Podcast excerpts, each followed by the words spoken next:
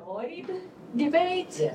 And we, we couldn't like be like um, we, we didn't win, Mm. but um, the the last team we fought with, they were like they were international school. Sure. So yeah, we are just normal like Japanese Right. public school. So yeah, we couldn't win, but yeah, it was fun, Great. fun experience.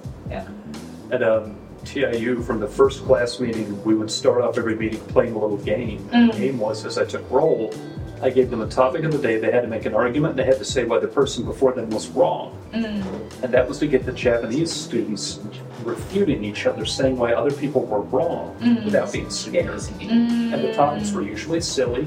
Mm, yeah, yeah, yeah. And they learned it's a game. right. Just playing a game. Right, right, right. It's not to attack Exactly. others. Nobody's mad. Right. Yeah.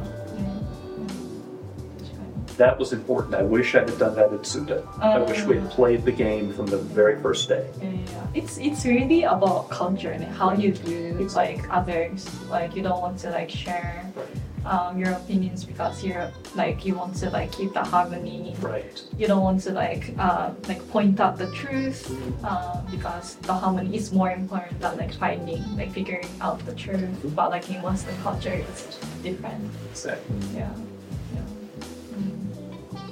Yeah. Mm. Something. Mm.